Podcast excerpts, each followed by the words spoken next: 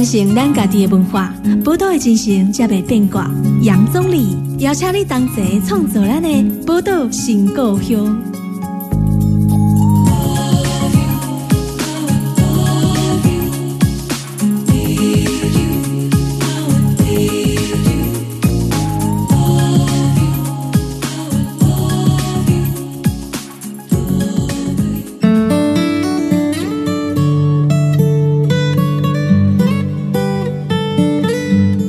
欢迎收听波多联播网 FM 九九点一大千电台波多新故乡，大家好，我是总理。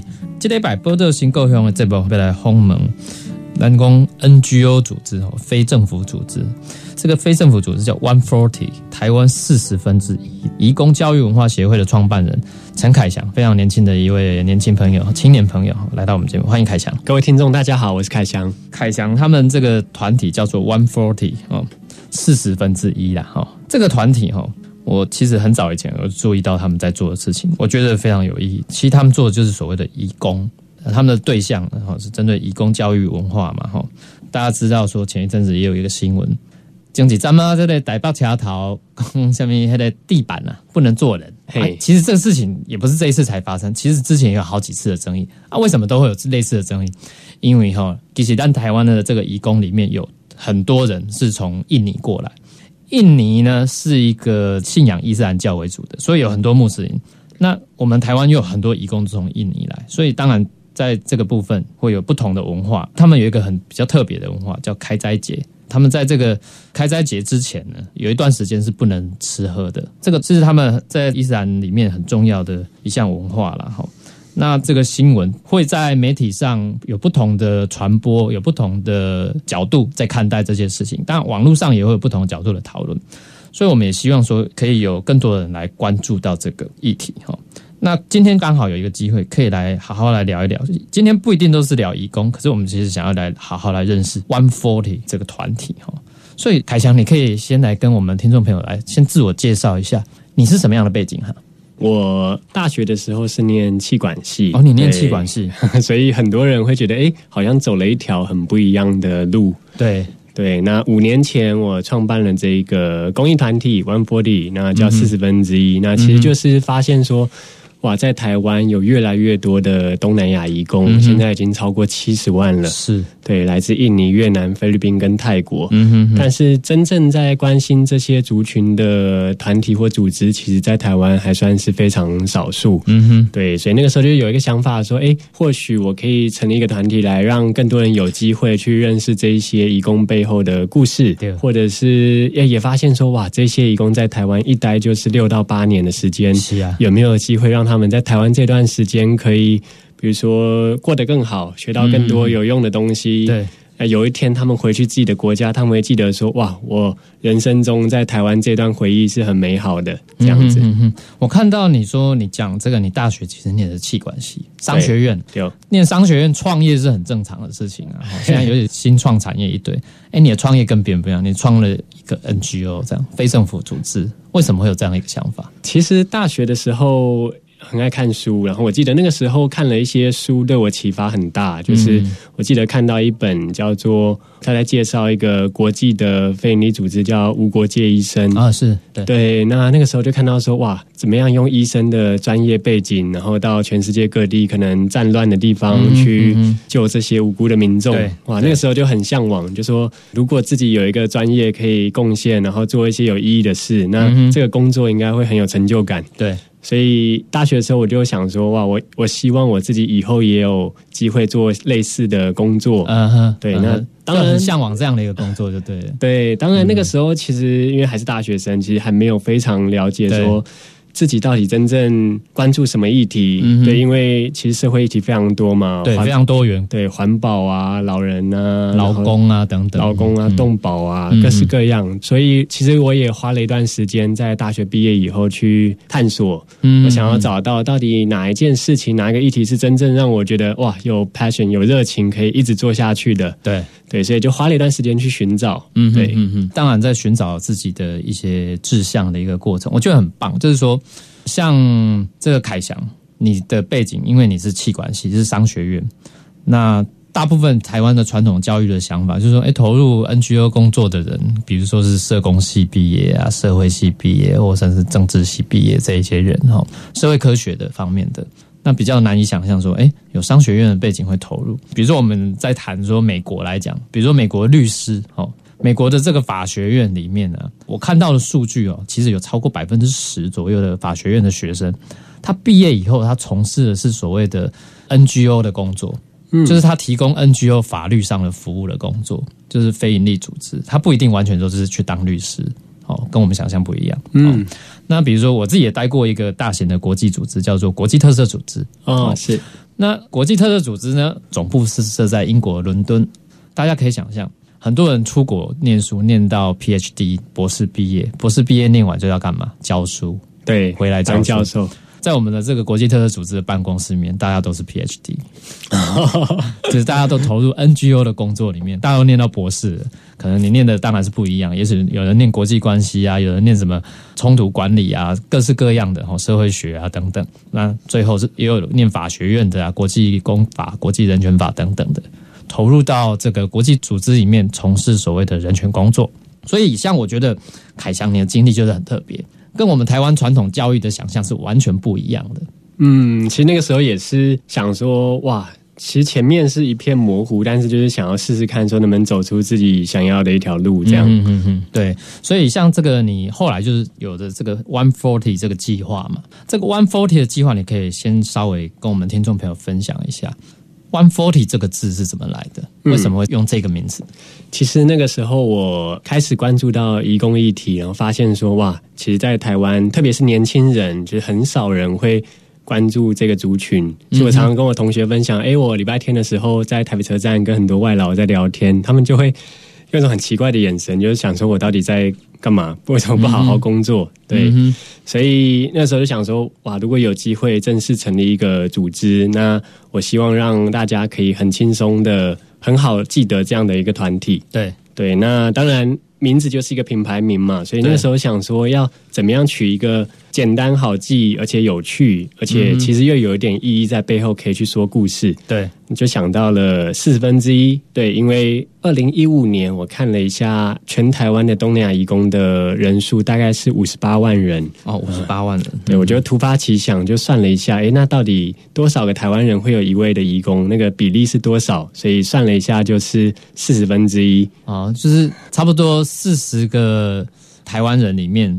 我们会面对到一个义工，对，所以我就想说，好，那不然就叫 One Forty 四十分之一，那也可以让我有个机会去，哎，当讲到我们名字的时候，就有机会让大家知道说，哇，原来在台湾的义工已经这么多，四十分之一越来越多了，对。呃，当然也有一个很有趣的现象，就是因为每一年的移工都是好几万人在成长，对，所以到现在今年其实已经超过快要七十五万人的义工了，所以其实又更多了，对，那个比例又不一样，现在是三十三分之一了，是，那你要改名字吗？对的，应该是不会改，因为每年都要改，对对对对，所以其实就是这样子取了这个名字，这样。但凯翔，我想要问一下，就是说你当然是因为关心义工的这个议题，可是关心义工。议题跟投入到专业的呃 NGO 的工作，其实它又有另外一个不一样的状况。也就是说，我们在谈到 NGO 工作的时候，NGO 工作是谈的是更多的专业服务提供给他的对象，或者是说他关注的议题。那我们一般的，比如说我们做志工服务，他可能就是投入他的时间、精神、金钱等等去协助做服务。那你从创办这样一个 NGO 组织哈？你有没有什么样一个更特殊的一些规划或想法？其实，在正式成立这个组织之前，我其实花了大概两年的时间，等于是。对我自己来说，也是一个算理解这一群人。然后我做了很多的访谈，然后礼拜天常常一个人到台北车站大厅，就坐在那边。对，其实就是很想要了解他们在台湾到底过着什么样的生活。我常常去问我遇到的义工说：“你为什么想要出国？那个动机是什么？”嗯哼，那为什么选择来到台湾？因为其实有很多不同的地方可以去嘛。对，那在台湾又面临到什么样的困难，或者是有什么样的需求？以及我也会问他们说：“哎，有一天你在台湾待了几年，要回去，那你有什么样未来的梦想或目标？”对对，其实就是花了很长一段时间去收集了各式各样的想法，也听了各式各样的故事。那当然也很感动，但是也找到其中一些我似乎可以做的事情。嗯哼，对，比如说我就发现一件很有趣的事情，是对义工来说，其实如果有机会学习。这对他们来说是一个很大很大的帮助，嗯哼，包含他每一个人刚到台湾的时候，其实因为中文不通，其实中文不通延伸出非常非常多的问题，嗯哼，包含他一开始就进到家里面跟雇主，那如果没有办法沟通，很多的摩擦冲突或者是被责骂，都是从语言不通开始，对对。也包含他放假出来，可能都不认识路，不知道怎么搭公车、搭捷运、火车，所以语言学习就是一个非常重要，让他在台湾可以有更好的生活的一个方式。嗯哼，嗯哼，所以你就着重在语言的那个，你就关注到移工在语言的一些问题了嘛？刚凯翔提到一个很重要，就是你成立正式的组织之前，你花了非常多的时间做所谓的田野调查，类似田野调查这样的一个工作，然后去做很多的更多的深入的研究。访谈等等，好，那我一直相信说，哈，有好的研究才能带来好的行动啦。其实就是这样，就是说，因为你有很深的研究之后，所以你知道说接下来你要怎么行动，所以就创办这个组织。对，那创办这个组织，我看你们有办学校，对，针对义工。那因为在台湾的关注移工权益议题的组织也非常多，是，比如说我们知道说像这个 TIWA 啊，是国际劳工协会等等哈，他们也长期都在关注，可是他们可能也许关注在他的劳动权益等等，那他们比较接近像是一个倡议型的组织。那你如何定位 One Forty 这样一个组织是属于一个服务型的吗？还是有什么样的一个形形态的组织？其实 One Forty 一开始我们定位它是一个针对义工的直接服务型的组织，然后是针对教育跟培训。嗯哼。那所以我们后来有一个正式的义工人生学校。那在这个学校里面，其实他们就可以利用在台湾工作放假的时候，比如说礼拜天，那在这边有比如说学习中文啊，我们也有开店课，因为很多义工。想要在台湾存钱以后回去开个小本生意啊，就等于说做一个职业培训的概念。对，那不只是为了帮助他在台湾的生活，而是未来回到他他自己母国的生活。对，更进一步了，他回去以后，我们也相信说，如果他回去以后有更好的未来，不管是开店或者是找工作，他其实会记得我有这样子的未来，是因为我在台湾的这些学习，那对台湾也会有很好的印象。对。嗯，所以我觉得像凯翔他们在做的这些，包含做移工的学习教育，算学院吗？还是学校？嗯，我们有一个叫移工人生学校，移工人生学校 哈，这样的一个组织哈，确实会带给不同国家的移工朋友有非常多的一个可能，未来的可能性，也就是除了在台湾工作以外，未来的可能性啊。那当然，移工来自于世界各国哈。它有不同的语言，那当然包含在台湾的移工的部分。我们其实今天谈的移工，大部分都是属于蓝领移工。对，东南亚来的大部分，我们不能说完全都是，但大部分是属于蓝领阶级的移工。蓝领阶级移工很大的一个特色就是我们叫三 D 呀，哈，dangerous, dirty, difficult，哦，就是说从事的都是比较危险的，然后可能是比较脏的，然后比较困难的工作，所以。大部分台湾人现在比较不愿意从事的工作，也是他们从事的就是我们不太愿意从事的工作。对，那呃，这个休假的问题，你刚刚也提到，要趁休假的时候才有机会来这里上课。那来上课的人可能又有不同国家，我觉得这个东西哈，待会下一节节目里面，我们好来请教一下凯翔。面对这么多不同的国家，然后他们也有各自生活上的一些困难的时候，呃，我们如何让更多义工朋友来参与到我们 One Forty 的这些 project 里面哈？下一节节目，我们马上回来。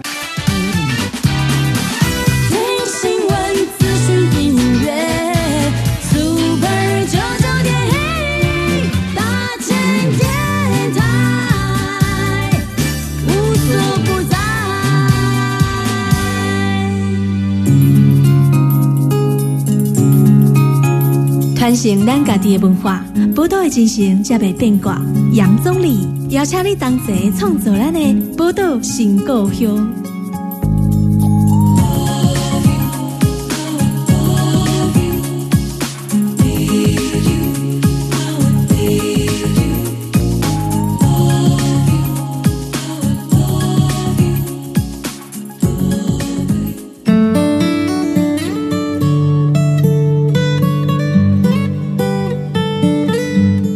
欢迎登来波多联播网 FM 九九点一大千电台波多新故乡，大家好，我是钟理。今仔日咱波多新故乡为大家访问到的是非营利组织哈 One Forty 台湾四十分之一义工教育文化协会的创办人哈陈凯翔 Kevin 来到我们的宝岛新故乡节目。那刚刚凯翔跟我们谈到说，包含他的人生的经验过程，他虽然念的是商学院的背景，可是对于社会公共的领域有非常多的关心。那当然，最后他们成立了这个 One Forty 这这个协会，主要的服务对象是来自东南亚地区的义工。那来自东南亚地区的义工，你说你们有这样的一个学校，可是东南亚地区的义工，比如说呃泰国啊、菲律宾啊、越南啊、印尼，假设以这四个主要国家为主，四个国家就有主要不同的四种语言了。对，这个在学校里面要去怎么去运作呢？可不可以跟我们来分享一下？对，那确实我们也发现说，哇，义工来自不同的国家，那怎么样去最有效的学习教学？这确实是蛮困难的。对，过去五年来，我们其实就有了这样子的一个算是。做法就是我们一步一步来，比如说现在我们的学校里面大部分是针对印尼人跟菲律宾人，嗯哼，对，那其实是分班上课的，对，比如说不同国家分班上课，对，比如说我们针对印尼工的中文课，那嗯哼，其实我们从教材到老师到投影片，全部都是用印尼文来教，巴哈萨，对，巴哈萨印度尼西亚，然后菲律宾人的课就是用菲律宾文 Tagalog 来教，所以因为我们也发现。真正用自己的母语来学习，那个学习的效果是最好的。对。对，所以我们现在比较针对的是印尼人跟菲律宾人，那也会因为持续在募款嘛，我们是非营利组织，也希望有更多资源，比如说针对开始有越南人跟泰国人的一些计划。对，所以现在是一步一步来。对，所以刚刚在讲说，比如说以印尼跟菲律宾为主，那老师的来源呢？其实我们自己培养了很多母语的老师，包含。很多我们现在的老师，他可能是侨生，比如说有人在印尼长大的台湾人，那他回来台湾大学毕业，那就加入了我们的团队。嗯，对，我们就会正式培训。那他等于是他可以用印尼文来授课。嗯哼，对，那当然有一些人他是会讲印尼文，但他不一定有教学的经验，对，所以我们团队其实也有，比如说更专业的华语教学的背景的同事，那可以去设计教材、设计教案，然后培训这个老师怎么样可以上课。嗯，哇，听起来这个是非常像一个学校一样的 真的非常复杂。这样子，你们这个协会的一定该是有庞大的人力吧？我们其实团队其实还算小，我们现在。大概八个全职跟七个兼职，大概十五个人。嗯，那当然每一年也有将近四五十位的志工来协助。对，所以其实这样一个团队，这些计划在运作也是靠了很多大家的帮忙。嗯嗯嗯。那以协会来讲的话，你们现在主要的财务来源都是靠。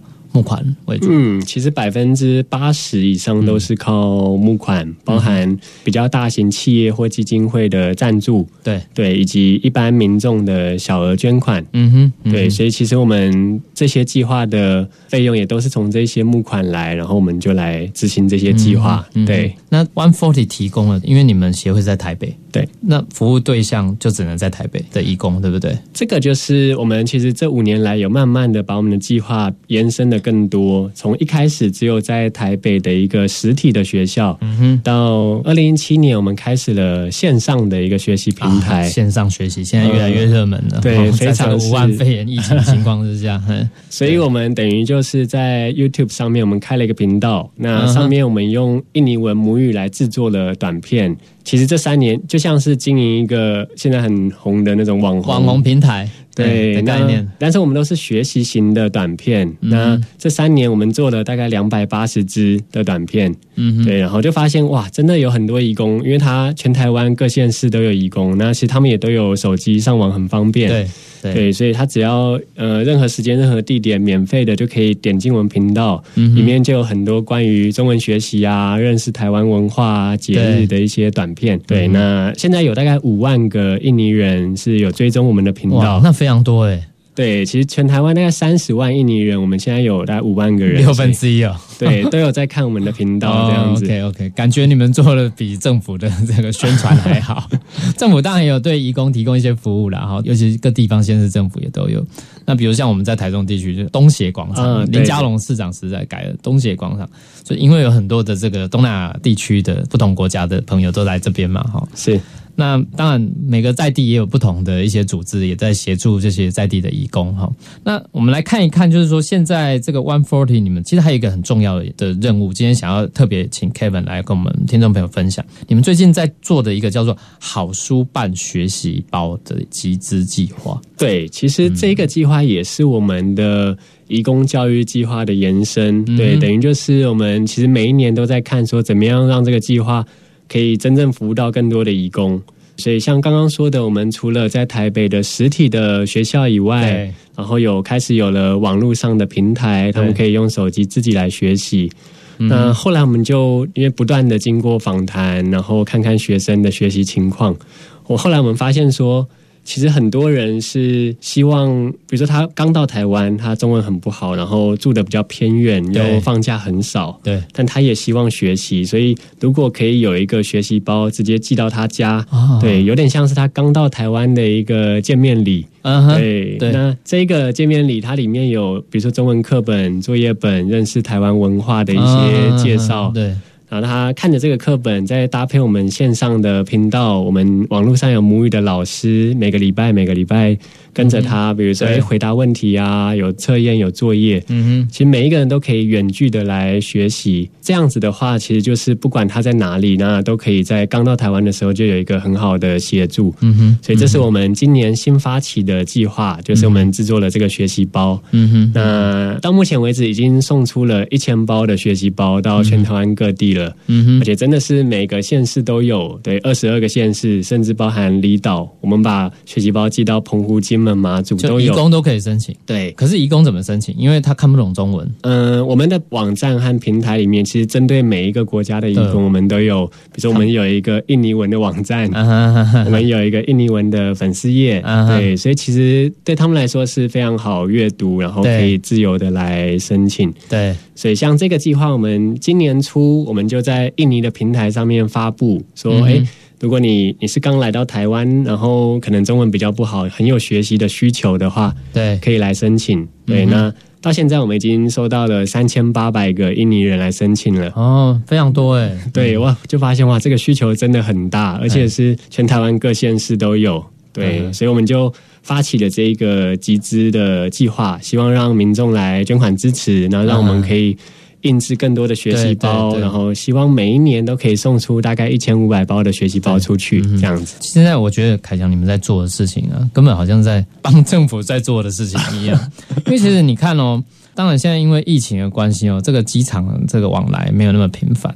但是其实你如果仔细去看，每天机场都有非常多的义工会来到台湾。对，那为什么政府不以类似的方式把你们这种计划，就在他们一开始来到台湾的时候？就发送给这些义工，其实就应该在机场就要送了。对，其实长远来说，我们也希望真的做到。政府应该要多出一点力气的。老实说，我刚刚金家兰台湾尽快出一点力气。你看那个我们防疫工作做那么好，那个居家隔离还有防疫包嘞。对呀，对啊，居家隔离有防疫包。那这个当然，我们对义工的照顾，义工听说也有一些不同语言的防疫的服务啊。其实你如果把它想得更绵密一点，像 One Forty 这么好的一个计划，我就说不定，哎。政府应该好好来，好来跟你们合作一下。其实对我们来说，我们其实因为已经送出一千包了，所以我们一直在观察这些学习包的效果。嗯哼。那后来就发现说，当然我们的初衷是协助义工在台湾一开始就有好的经验、好的生活。嗯。但后来也发现，哇，这个学习包，比如说送到一个人的家里，它其实是对整个家庭有一个很正面的影响。对。包含义工可以好好的学习中文，然后他跟雇主有更好的互动。对。也包。包含比如说看护跟照顾的老人家之间，哎，有更好的互动了。嗯，那更好的互动也代表着背后更好的照护品质。对，因为如果你听不懂那阿妈到底在说什么的话，你可能照顾错方式，那其实那也是有风险的。对，所以就觉得说，哇，我们如果每年一千五百包的学习包进到一千五百个家庭，那其实是对不管是义工或是台湾人来说，都是一个很好的一个协助。嗯哼。可是像刚刚提到这个服务对象里面，目前似乎协会比较多的是针对印尼的朋友，是啊，也有菲律宾的朋友。对，可是像菲律宾的朋友，他们大部分在台湾应该是好像以制造业劳工为主，对不对？嗯，比较。但有一部分当然是属于那个照顾的。那以制造业为主的这些菲律宾的义工，他们在使用学习包的有没有面临到什么样的状况？还是说你们觉得有什么样的应应措施？嗯，目前来申请学习包的义工，其实大部分还是家庭看护为主。对，等于是他一个人在进到那个家里面，他会需要这样子的协助。嗯，对。那针对很多的工厂有聘请很多的菲律宾劳工。对，那其实刚刚有说到，我们协会其实百分之八十是靠募款，另外百分之二十是我们也开始发展出一些服务了。对，比如说我们其实这两年就有跟高雄的一家企业合作，那他们有聘请三百多位的菲律宾劳工，我们就直接进去他们的工厂，对他们做内训。哦，对，因为现在其实越来越多企业有这样子的需求，可能工厂里面有非常庞大，甚至有些人有八百到一千、两千位的对劳工，那他们其实不太知道怎么样的去。培训，那这个培训其实也是针对他们对工作本身其实也有效益的。怎么说？对，就是那当他有更好的语言能力，然后他可以跟台湾本籍的。员工可以有更好的互动交流，那那个在工作上其实也会对更有生产力，那当然工作成效也会更好。对，那其实现在慢慢越来越多公司注意到这件事，所以也会来找上我们。我们有过去几年针对义工培训的经验，所以我们也开始去做这样子的服务。嗯哼哼哼，这样的服务哈，真的是听起来就简单了，其实就困难了，那是工资就困难了。你要投入那么多，光做这些。教材研发是一个过程，需要很多人，然后印制这些东西、制作这些东西需要有成本，然后整个组织的维系，然后要去开发客户，是是，这个也都是很大的挑战。开箱除了你以外，还有其他人负责的 One Forty 这些这么多繁杂的工作。对，其实你的伙伴来跟我们介绍一下。我们其实伙伴是蛮年轻的，大部分是大学毕业两到三年，对，是一个蛮年轻的团队。当然，我们也希望团队伙伴也希望，就像刚刚钟理讲的，就是可以有更多不同的背景。是，当然也有我们社会系、社工系的专业背景。那其实也有，比如说。我们很注重设计，这种影像，包含照片、影片、图像式的。对，因为现在我们在跟越来越多年轻大众沟通，那我们会需要像这样子的专业能力。对对，那当然我自己的话，我现在大部分的工作就在外面募款了，对，抛头露面。对，因为每一个计划有专门的同事在负责。对，那我就希望可以让更多的民众知道万波迪在做的事情。嗯哼，所以大家各司其职啊，哈。每个人有不同的工作要做，每一项都很重要，没有一项不重要。这次其实 NGO 就是这样，很多人以为 NGO 工作吼就是一股热情就去做，但其实没有。你还讲起来 NGO 工作要投入了非常多的人力，而且是专业人力。是，哦，每个人各司其职，就跟一家企业公司没什么两样。创业一家 NGO 其实是很不容易的一件事情哦，哈。所以我觉得，呃，蓝条件朋友吼，你也是真正关心这类议题，不管是不是义工的议题，你要关心其他的社会议题，你马上去看有大几瓜组织啊，因爱去到沙岗哎吼，去当志工也好，去提供他们更多直接的金钱捐助，也都很好。就像这个 One Forty 一样。那呃，我们现在休息一下哈，待会再继续回来我们节目。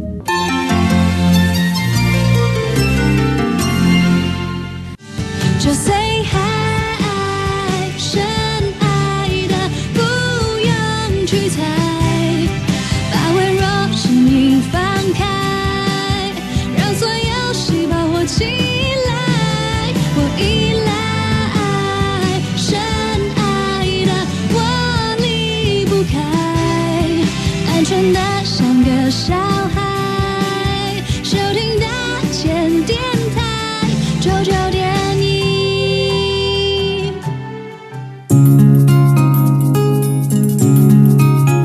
传承咱家己的文化，宝岛的精神才袂变卦。杨总理邀请你同齐创作咱的宝岛新故乡。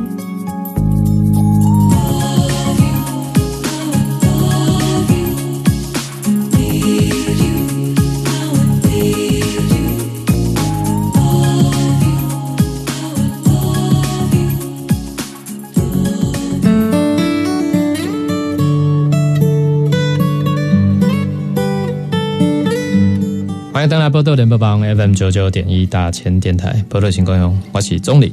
今天为大家访问的是咱 One Forty 台湾四十分之一义工教育文化协会的这个创办人陈凯翔来到我们的节目。刚刚凯翔提到很多他们在做的事情，针对是台湾的来自东南亚地区的各个国家的义工，主要是以印尼啊、泰国啊、越南、菲律宾这四个最大的国家为主，哈，就是进来我们台湾的国家为主。那呃，也提到了说，可能这些刚刚讲好书办学习包的集资计划，透过这个学习包，提供给义工朋友有更多对于台湾的文化、语言等等有其他的认识哈。我觉得这都是一个非常好的一个计划。那这一节的节目哈，我们想要再回过头来谈，既然这个 One Forty 提供了给这么多义工朋友非常好的教育方面的服务，另外一个层次就是说，你看流浪的新闻。每年就每次这个开斋节遇到的时候，大家在讨论说啊，这个台北车站要不要开放给义工使用地板啊？还是说哪里可以给义工使用啊？还是更早之前，比如说台中的东协广场，觉得义工坐在东协广场的地板上有碍观瞻啊等等。所以其实发生过很多类似的事情，也就表示说，其实台湾人对于东南亚的文化认识的不够深刻，或者是说我们无法深刻的去理解来到我们这个。异乡工作的这些移工，他们的一些心境。那所以，One Forty 是也有针对台湾的朋友，哈，尤其我们台湾的公民社会的朋友，来提供一些什么样不同的服务呢？是，就是当我们持续在做移工直接的教育以后，就发现说，哇，这样其实不够。对，因为当然我们整个协会的宗旨是希望让移工在台湾有一段更好的旅程嘛，更好的体验。那就发现说哇，如果这个体验六到八年体验要好，它其实跟台湾社会之间要有更好的互动。嗯哼，但我们就发现说哇，真的看新闻媒体，那只要讲到外劳。的话，那其实都是比较负面的。对啊，喝酒啊、打架啊、吸毒啊，各式各样，或者是哇，都坐在台北车站有碍观瞻，或者是会不会很危险？怎么讲呢？好像台湾人不喝酒、打架、吸毒一样。而且我们第一线接触了这么多义工，又收集了非常非常多的故事，然后也发现说，其实大部分的义工跟台湾人一样，就是大家都是很努力工作，然后把钱每个月寄回家，是抚养家人，然后让自己的家庭或自己的兄弟姐妹自己。的孩子有更好的未来，对，我们就很希望把更多这样的故事给宣传出去。嗯哼，对，所以其实我们这几年，当然除了原本的义工学校以外，我们也针对台湾民众办了很多的活动。对，包含我们每一个月在台北都会有类似的文化交流活动，让台湾人跟义工可以聚在一起，然后比如说一起煮菜，一起去野餐，一起去小旅行。哦，所以在台北都会举办这样的一个交流，就是台湾人跟义工之间的交流。是，那其实从五年前到现在，我们每个月都举办，已经超过一百场了。嗯哼，对，那也开始有更多比较大型的活动，比如说展览。展览展览什么样的东西？嗯，我们今年预计十月份，十月一号到十一号在高雄的博尔。对，有一个摄影展，那十月一号到十月十一号，十月十一号，对，一个高雄博二，对我们有一个公益的摄影展，是完全免费的。嗯哼，其实就很希望透过这样子大型的展览，那让更多台湾民众去了解到义工背后的故事。嗯哼，所以在那个展览里面，我们把义工呃来台湾的过程变成是一趟旅程。包含他还在东南亚家乡的时候的一些过程的记录，到他刚到台湾，到他工作的现场，到他平常生活，比如说放假会去的地方，对对对，到他真的就是准备要回国跟回国之后的生活，嗯哼，我们通过这样子一个旅程的概念，把他的。呃，过程记录下来，那通过影像的方式，包含照片、影片，让民众可以很快速的去理解这件事情。是，那里面有一个很特别的是，这一次展览里面，除了我们团队自己记录的照片以外，我们也在全台湾增建。让义工自己去拍摄摄影作品，嗯，对，我们到现在已经收到了四五百件的作品了，嗯哼，对，义工他自己拍摄的作品，加上他会写一段故事，这段故事可能是他想要对台湾社会说的话，哦，对，我们再把它。翻译过来。嗯哼，所以这个是让义工真的有一个机会去发出自己的声音，那让台湾民众也更有机会去第一线去了解他们真实的想法。对你收到的作品里面呢，有没有哪一些让你蛮印象深刻的？比如说他的书写也好，或摄影也好，其实非常多诶。比如说，我记得有一个作品是他拍了一张他自己跟他照顾的阿妈在同一个房间里面一起看书的一张照片。嗯，啊，他的故事就写说，他一开始来台湾的时候，其实跟这个阿妈的相处非常挫折。对，因为阿妈可能有一些失智，对，然后会觉得啊，怎么都沟通不良，因为他一开始来不会讲中文啊，所以怎么样讲都讲不通，所以其实那个关系是很紧张的。对。对，那到后来，他这一个义工，一个印尼人，他自己就是开始努力学中文，然后他自己就是用了我们的那个学习包，学习包，对，然后他开始读，然后，哎，后来发现他在写字的时候，那个阿妈就会开始纠正他，哎，你这个应该要怎么写，就写歪了，有互动啊。嘿，然后说那个发音，你这个发音发错了，要怎么发？啊，后来才知道说，哇，那个阿妈她以前是国小的中文老师，国语老师，对，所以到后来他们就是哎，就变成是一个老师跟学生的关系，嗯，对，不完全是一个照顾者跟被照顾者，嗯，然后感情就很好，然后每一天下午会一起来写，对我觉得这个就是一个非常好的一个故事，怎么样让？义工跟台湾之间有更好的互动，对，而且就像你刚刚前面讲的，就是他其实某种程度把那个照顾品质给提升了，嗯，对，因为可能你刚刚讲说，可能这位失智症的奶奶，也许她在她的因为有互动的过程里面，可能会让她的病状，也许可以得到一些改善，也说不一定，是因为有更多的沟通，对，有更多沟通，嗯嗯，我想。刚凯强跟我们谈的这个小故事啊，我们就可以意识到说，其实我们台湾人哦，真的一群矿买四十分之一，起码不止啊，三十几、三十三分之一啊。对，你其实打刚弄可怜的都丢，难讲诶，义工，只是我们到底是用什么样的一个态度，我们到底是用什么样的立场来看待他们、对待他们，这个就。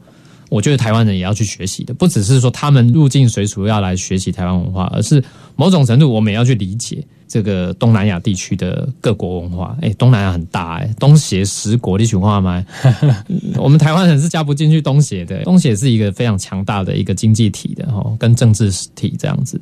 所以觉得我们台湾人要好好来重视，尤其像现在政府也推所谓新南向。的政策，那也有越来越多的台湾人也想要去学东南亚的语言，对，不管是哪个国家，可能是印尼的，或者是泰国的等等，越南的哈。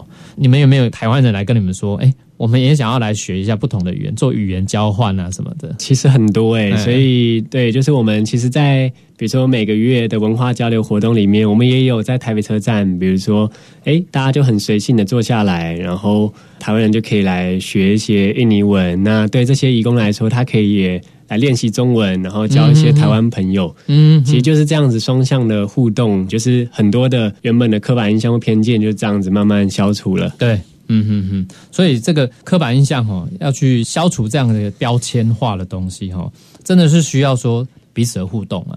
呃，彼此的互动哈，就是互动越多哈，就会减少歧视。你看金马比狗这个种族歧视的问题哈，你如果不好好去处理的话，它其实就会变成这个国家这个社会，它长期以来百年来都要去面对这个问题，它永远无法去好好的处理跟解决。那其实移工来到台湾的时间也蛮长的一段了。那我们有时候也会听到一些比较负面的，比如说台湾人对待义工的方式，负面的新闻也会有。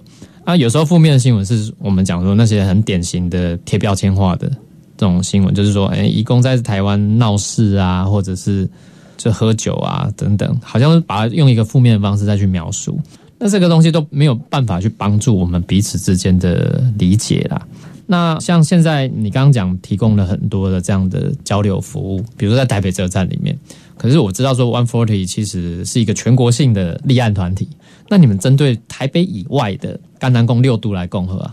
嗯，你们有没有其他什么样的未来？或许啊，不知道现在有没有，或者或者未来有什么样的计划吗？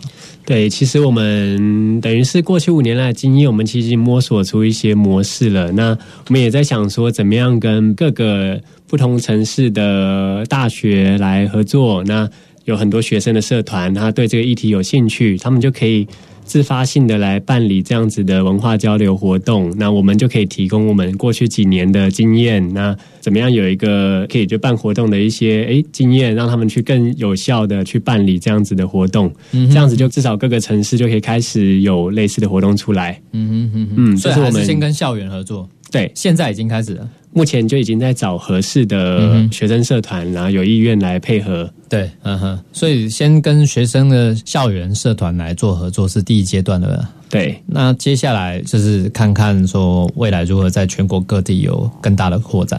对，这是一直以来的目标，所以也在努力募款。哦，真的还是要牵涉到募款的问题，然后 对，有多的人力，然后多的资源可以来做这样。对，咱空中的朋友哈，你也听到，你去网络见嘞。Google 好，搜寻一下 One Forty 哈，One Forty，他们上面这个网站应该就是有线上捐款功能啦。是，我猜应该有了哈，也可以搜寻中文“义工学校”，义工学校也可以找到我们。好，最后哈，我想要请凯强可以来谈一下。那你们也有收志工或实习生的计划吗？还是就是说，如果他真的很想要去参与到你们，是有可能的吗？对，就是我们其实每一年都有包含大学生的实习生，或者是。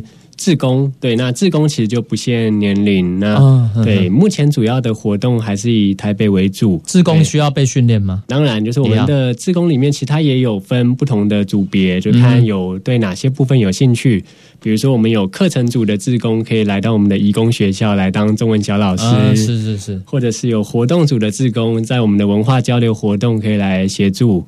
对，然后或者是你有其他的专场，比如说我们也很需要有影像啊、影片啊、设计啊，像这样子的专场，我们也都会非常的需要。对对，那这两年我们也新增了一个组别，叫做募款志工，那他可以去哎，向更多的民众去推广我们的理念跟义工的故事，然后把它推广出去。所以其实对民众来说，他是可以自由的选择，哎，你对哪一方面有兴趣来投入？是，嗯，所以如果你对 One Forty 这个组织有兴趣？哎，这个志工招募是要固定期有固定时间吗？还是说在网络上有开放可以报名？我们每一年其实是固定在年底有一个志工的招募。对，那当然有一些特别的活动，比如说哎十月份的展览，我们会针对这个展览活动的志工，对短期的志工服务也会有。那也都在我们的网站上跟那个 Facebook 粉丝页，那都会看得到。是，如果你想要贡献你的一份心力哈，不管是金钱上的捐助，或者是实际上提供你自己的专业，你自己的想要去奉献服务哈，都可以来跟这个 One Forty 做联系哈。时间关系，我们今天这个宝岛新故乡哈，艾迪家这几类歌手啊，在此感谢哈，让这里 One Forty 创办人陈凯翔，凯翔来到我们节目，多谢凯翔，谢谢大家，谢谢。